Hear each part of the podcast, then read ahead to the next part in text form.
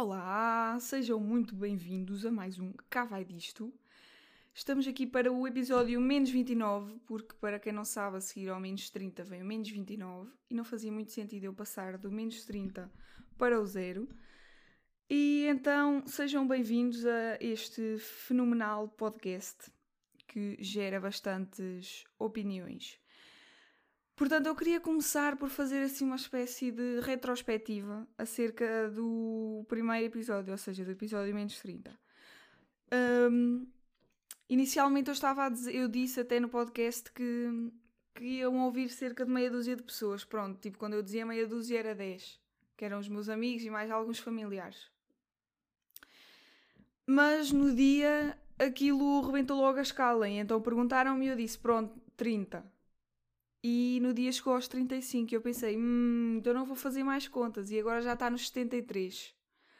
Portanto, acho que foi um bom começo, se bem que neste episódio, como eu tenho uma opinião que gera polémica, vai, vou deixar, vou perder audiências, claramente. Mas foi muito bom e tal como eu queria, gerou muitas mensagens com opiniões muito divergentes acerca daquilo que eu falei e espero que hoje também gere muitas opiniões diferentes. Estou a contar com isso porque quero ouvir e é muito interessante. E deixo aqui já o que é que eu quero falar, que é sobre a eutanásia, porque é um assunto do momento, uh, está a ser discutido no Parlamento, penso eu, se não me estou a enganar, é no Parlamento. E eu gostava de dar a minha opinião sobre a eutanásia, tal como gostava de ouvir o que é que me vão dizer depois de ouvirem isto. Eu sei que isto vai gerar muitas opiniões e vai muita gente discordar comigo, mas não há stress, não é? Cada um tem a sua opinião e eu espero ouvir a vossa. Portanto, eu começo já por dizer que, claro que fui pesquisar, porque eu sei o que é eutanásia, sabia o que era eutanásia, mas a fundo eu não, não desconhecia muitas coisas que eu encontrei. E deixo aqui já uma definição, para quem não, não tem a certeza se sabe o que é a eutanásia. A eutanásia é uma forma de morte assistida em que o ato de um profissional de saúde, ou seja, um médico, leva à morte de um doente por sua vontade.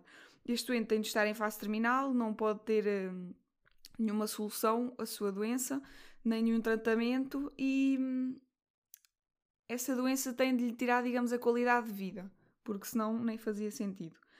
A palavra tem origem no grego, eu significa boa e tananos, que é, né, em grego, quer dizer boa morte. E achei isto, por acaso, interessante porque muita gente diz que hum, a eutanásia devia ser aprovada para permitir que as pessoas doentes tivessem uma morte digna. E então também há o contrário da eutanásia, que é a distanásia, que é a má morte que é adiar a morte de um doente que se encontra em fase terminal, ou seja, é basicamente dar comprimidos para ele não sentir nada, apesar de já saber o que é que vai acontecer depois. É quando se diz vou deixá-lo confortável, basicamente já se sabe o que é que vai acontecer, mas, mas vão tentar impedir que essa pessoa sofra. Ou seja, é o, pronto, como eu disse, é o adiamento da morte. E depois é assim, eu sabia, eu já tinha ouvido falar em suicídio assistido, não sei se sabem o que é, mas o suicídio assistido é quando é o, é o próprio doente que faz o ato de pôr fim à sua vida, ou seja, normalmente é um comprimido que lhe dão ao doente e é ele que toma, não é o médico a. não é injetar, mas não é o médico. Pronto, não é o médico que faz o ato, é a pessoa uh, por si mesma. Uh, e depois também existe a eutanásia voluntária e a eutanásia involuntária. A voluntária é quando a pessoa está consciente, não é? E toma essa decisão após ser. Um, analisada por psiquiatras ou psicólogos, e a involuntária é quando a pessoa está incapaz de expressar a sua vontade e cabe a outra pessoa fazê-lo. Não sei se, se é uma pessoa escolhida anteriormente, se é o familiar mais próximo, tipo os pais, não sei. E então também fui pesquisar, eu sabia mais ou menos os países em que os países da Europa em que era aprovado, não é? Não, não fui ver os outros, só os da Europa é que interessam para aqui. E é a Bélgica, o Luxemburgo, a Holanda e a Suíça. E até há uma coisa que é. Encontrei um artigo interessante que diz que. Não sei se é muito interessante, mas diz que desde 2000, entre 2009 e 2019, sete pessoas, penso que são europeias, não portuguesas, foram morrer à Suíça, à Suíça apoiado por uma associação sem fins lucrativos, fogo, não sei falar, sem fins lucrativos, que o seu lema é ajudar as pessoas a morrer com dignidade. Portanto, as pessoas aqui neste país têm de ir morrer à Suíça, que é o sítio mais próximo. E também uma coisa que me gerou alguma confusão, mas que no fim até faz algum sentido, é que na Bélgica, acho que é um dos primeiros países, pelo menos o primeiro na Europa, a aceitar a lei assim, um, pronto, a, ter uma lei assim, é que a eutanásia é, hum, pode ser praticada a menores de qualquer idade. Tem de ser vítimas incuráveis, não é? Tal como os adultos e têm de ter capacidade de, de, decisão. Claro que são avaliados também por um psiquiatra infantil. E esta hum, vontade tem de resultar não só deles, mas também dos seus pais. Portanto, eu duvido, eu não encontrei nenhum número acerca de crianças que já tenham feito isto, mas eu duvido que, que isso aconteça, porque os pais quase certeza que iam dizer que não. Mesmo que o filho tivesse muito sofrimento, Há pais que iam dizer que sim, mas a grande maioria dos pais ia dizer que não. Então vou dizer que sim ao meu filho morrer, então mas está tudo maluco. Pronto, e já que já esclareci aqui as coisas que eu aprendi, já contei as coisas que eu aprendi, eu vou passar a dar a minha opinião, porque não é? Eu estou aqui para dar a minha opinião, não posso saber a, saber a vossa aqui, pelo menos, só depois. E a minha opinião é: eu sou a favor da eutanásia. E porquê? Eu acho que nós só sabemos se somos a favor de uma coisa quando estamos no lugar num lugar para escolher essa coisa. Por exemplo, eu hoje posso não não aprovar a eutanásia, ou seja, não ser a favor da despenalização da eutanásia, mas amanhã eu posso estar com uma doença terminal, numa fase terminal que não tem cura e que me tira toda a qualidade de vida, e posso estar a pensar se calhar devia ter sido a favor da eutanásia, porque agora se houvesse eutanásia, eu já não estava com este sofrimento. Estão a perceber o que é que eu estou a dizer? Porque nós não sabemos. Uh, nós temos uma opinião gerada, claro, mas não sabemos nada até estarmos nesse lugar. E eu acho que uh, isto pode ser um bocado polémico o que eu vou dizer, mas eu acho que as pessoas que não aprovam a eutanásia são um bocado, digamos, egoístas. Porque acho que quem não aprova só está a pensar na parte de e se for um familiar meu ou um amigo meu a querer eh, cometer eutanásia. Não está a pensar eh, em si, está a pensar nos outros nesse lugar. Porque se estiverem no lugar, vão querer que seja aprovada. Se estiverem no outro lado, não vão querer porque vão pensar se não fosse aprovado, esta pessoa nem sequer estaria a pensar nisso e ia ficar viva durante mais tempo. E eu sei que é um bocado hum, difícil mas eu, por exemplo, se visse um amigo ou um familiar meu em pleno sofrimento durante diariamente e que os médicos dissessem isto não tem cura e que ele fosse avaliado psicologicamente como é normalmente, como são normalmente as pessoas que cometem eutanásia, se ele fosse avaliado e dissessem pronto, ele está, ele está ação daquilo que quer fazer, ele está em sofrimento, portanto aprovamos que que seja cometida a eutanásia neste doente. Não sei se é assim que se diz, seja cometida a eutanásia. Mas pronto, aprovamos que, que lhe deem os medicamentos para o submeter ao tratamento da eutanásia. Eu não, ia, eu não ia ser capaz de dizer não, por favor, não faças isso, não digas isso. Não, eu ia dizer então se é isso que tu queres. Claro que não sabemos até lá estarmos, não é? Mas eu penso que ia dizer se é isso que tu queres, estás em sofrimento, pronto, seja. Claro que que não ia dizer assim dessa maneira, não é? Ia ficar eh, bastante prejudicada psicologicamente, mas vocês estão a perceber o que é que eu estou a dizer, não é? Claro que ia. Hum, não ia estar a intrometer-me entre essa, nessa decisão, porque isso é a decisão de quem está a sofrer. E se eu não estou a sofrer, eu não posso dizer-lhe para não fazer aquilo. Pronto, e há muita gente que compara a eutanásia ao suicídio. E eu acho que, acho que pode ser mais ou menos comparado. Mas por um lado, eu acho que o suicídio muitas das vezes acontece um, devido a episódios psíquicos, não é? Devido a, a depressões, a pensamentos que levam à morte. Não sei se estão a perceber. Não sei, não sei explicar muito bem isto, mas pronto, basicamente falemos em depressões. Eu acho que e como há, muita, como há muita gente que tem depressões e não sabe que tem, não sabe o que é que tem, nem se vai passar, Acho que é muito mais complicado estar a gerir um, as emoções quando não sabem o que têm, não sabem se têm cura e não sabem quando vai passar ou se vai passar, do que alguém que sabe, pronto, tu tens isto e isto, não tem cura, tu vai, não vais ter qualidade de vida, não te posso ajudar. Ou tu tens isto e isto, eu posso te fazer um tratamento, tu duras mais não sei quantos anos e podes ter qualidade de vida durante esses anos e depois perdes a qualidade. Do que uma pessoa que tem, tem aqueles pensamentos tipo. Nem sei, são pensamentos escuros, obscuros, que, que levam ao desespero, não é? Que não, nunca consegue estar feliz, enquanto que uma pessoa em, digamos, sofrimento físico, por vezes consegue, consegue manter essa felicidade, por mínima que seja, não sei se estão a perceber ou se está a ser um bocado ridículo o que eu estou a dizer, mas basicamente o que eu quero dizer é que não é bem ser melhor, mas é mais tranquilizante tu saberes o que tens, se tem tratamento ou se vai terminar, do que tu não sabes o que tens, não, não sabes se deves pedir ajuda, se aliás, nem pedires ajuda, não saberes se estás simplesmente a ter um pensamento inútil e não saberes se aquilo é alguma coisa.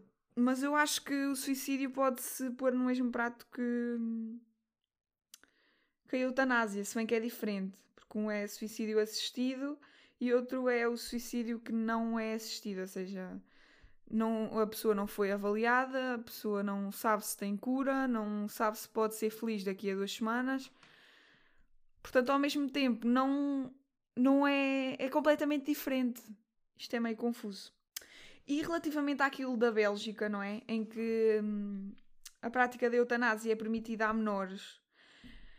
Eu tinha uma opinião em que fogo uma criança, mas ontem estive a falar e, e a minha opinião mudou completamente, porque é assim, qual é hum, a diferença entre uma criança em sofrimento e um adulto em sofrimento? Tipo, se uma criança já sabe, se, se uma criança já, se já lhe disseram que vai ter aquilo para o resto da vida, tem 8 anos e vai ter aquilo para o resto da vida, não vai ter qualidade de vida, não vai poder brincar, não vai poder aprender, não vai poder fazer nada.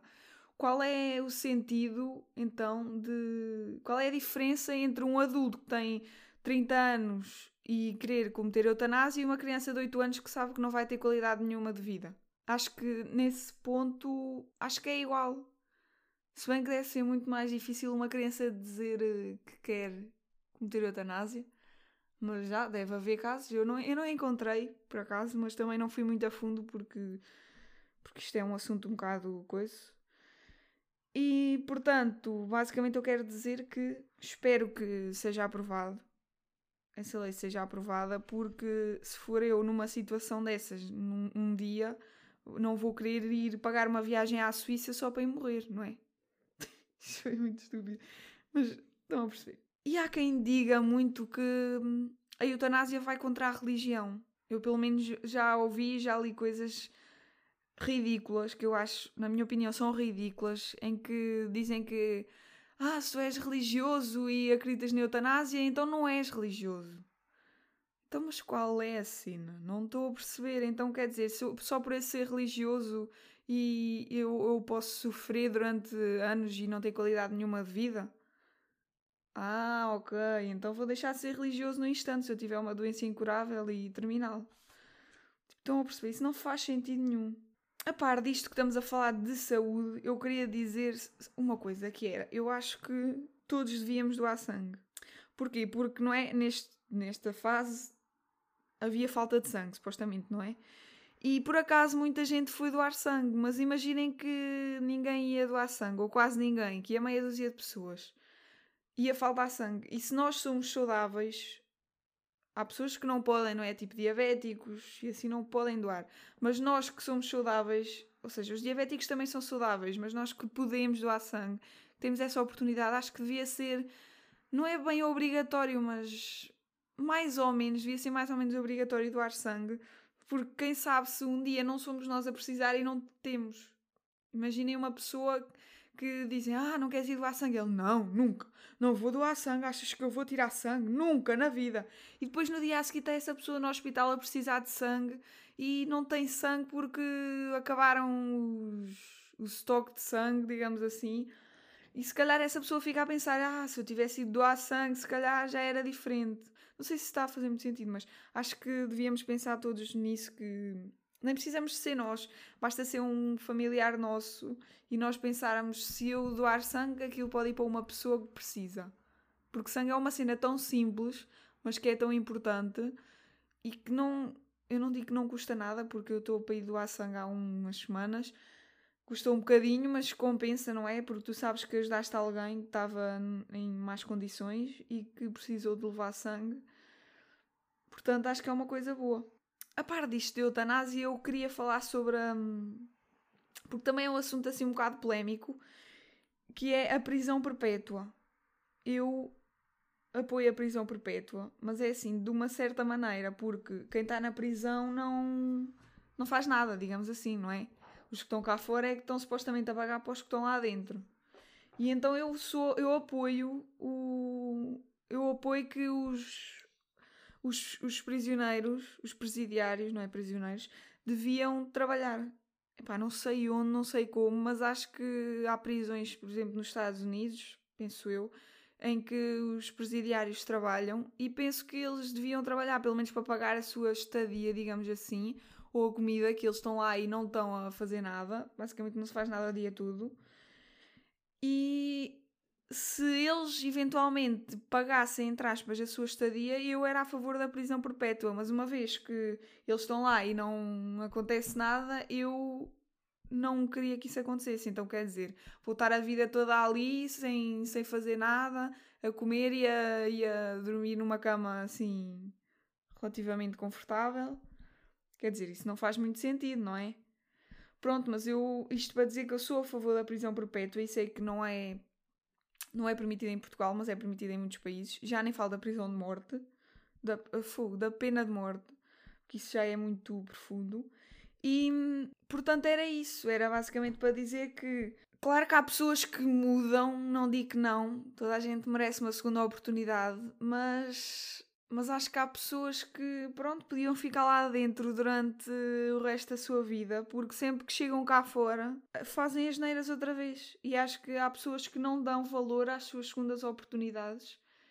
Tipo, imaginem um presidiário que saiu e está uma pessoa diferente e vai trabalhar, mas entretanto faz, e dão-lhe emprego e dão-lhe liberdade para. dão-lhe liberdade, basicamente. E ele, pronto, ele comete outro crime, nem precisa de ser grave, mas ele comete outro crime outra vez. Ele está a estragar a segunda oportunidade e terceiras oportunidades são raras, pelo menos eu acho que não são, deviam ser. Terceiras oportunidades já não devem acontecer, pelo menos para essas pessoas que hum, desrespeitam as segundas oportunidades e que voltam a cometer erros para ir para dentro outra vez. Portanto, se eu acho que há pessoas que mudam e que deviam ter outra oportunidade no mundo cá fora, sim, eu acho que toda a gente merece uma segunda oportunidade, não só presidiários, também estou a falar de pessoas tipo drogados, não é por uma pessoa ter sido drogada que agora vai arranjar um emprego e vai, vai se andar a injetar. Pronto, e acho que é isso. Eu não queria falar, não queria fazer um episódio muito extenso hoje. Portanto, olhem, espero que me digam as vossas opiniões, porque eu sei que têm uma opinião muito diferente da minha. Algumas pessoas, outras até concordam. E olhem, eu espero que seja aprovada no Parlamento. E se for ou não, vamos ver, porque também há aqueles casos em que depois há pessoas que se aproveitam, não é? Mas isso é como tudo, não, não podemos pensar só nessas pessoas quando estamos a, a falar de uma coisa tão importante, porque isso são. São só, é só um número de pessoas que devia ser menos, mas o que interessa são as pessoas que fazem as coisas bem, não é as pessoas que fazem as coisas mal. Essas pessoas que fazem as coisas mal devem ter rédeas curtas e por isso é que servem os psiquiatras e os psicólogos e os médicos para avaliar a situação terminal ou não dos doentes. E posto isto, acho que vamos ficar por aqui. Boa sorte à malta que está a fazer exames. Os que não fizeram, olhem, parabéns. Uh, Mandem-me as vossas opiniões se quiserem. Se não quiserem, olha. E pronto, espero que tenham gostado. É assim um episódio mais curtinho, porque também não, não quero estar a encher muito. Já falei sobre umas três coisas. E é isso. Olha, fiquem em casa. Boa noite.